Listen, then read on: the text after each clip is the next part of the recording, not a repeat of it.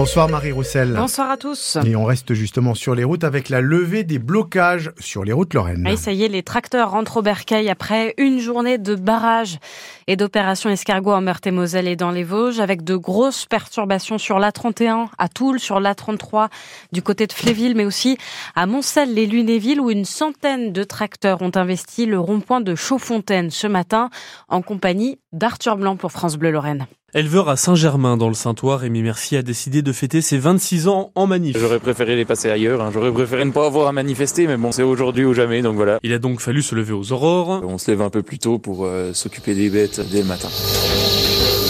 Là, par exemple, c'est l'heure de traire 120 vaches au total. Et quand il voit tout ce lait couler dans le robot chargé de la traite, il ne peut s'empêcher de penser à l'une des raisons de la colère, le prix du lait proposé par les industriels. En fait, nous, si, demain on baisse ce prix du lait là tel qu'il est aujourd'hui, euh, on va pas pouvoir tenir. Une baisse qui inquiète de nombreuses exploitations selon lui. Il faut faire l'impasse sur d'autres choses et donc euh, sur une rémunération qui peut être plus importante. On veut vivre comme les autres, euh, on veut aussi proposer des bonnes conditions de travail à nos salariés. Alors Rémi Mercier monte dans le tracteur et le membre des jeunes agriculteurs organise tout un convoi sur la 4 voies.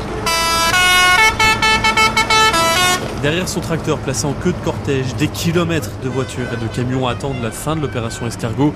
Alors Rémi Mercier répond au conducteur qui s'agace. On bloque, nous c'est pour notre survie, enfin je veux dire on a un slogan, c'est notre fin, euh, FIN sera votre fin, FAIM. Et pour lutter contre la faim, les agriculteurs du secteur le disent déjà, les blocages continueront dès la semaine prochaine. D'ici là, le gouvernement espère calmer la colère des agriculteurs. Gabriel Attal, le Premier ministre, est arrivé en Haute-Garonne en fin d'après-midi. Il vient d'annoncer, entre autres, une simplification des normes et assure avoir compris les agriculteurs.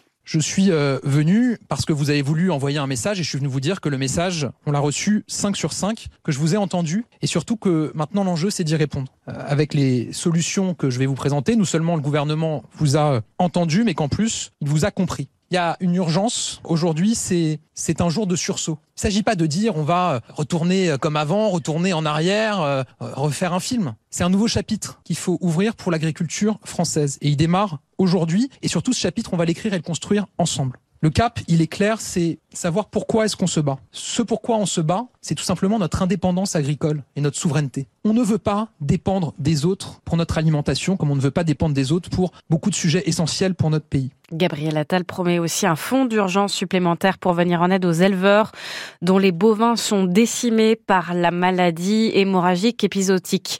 Des annonces destinées à éteindre le feu de la contestation alors qu'elle se radicalise par endroits. C'est le cas à Narbonne où le bâtiment de la MSA, la Mutualité Sociale Agricole, a été incendié cet après-midi. La préfecture de l'Aude parle d'un acte volontaire. Un accident mortel dans le Tio. Un piéton, un homme de 80 ans est mort percuté par un poids lourd.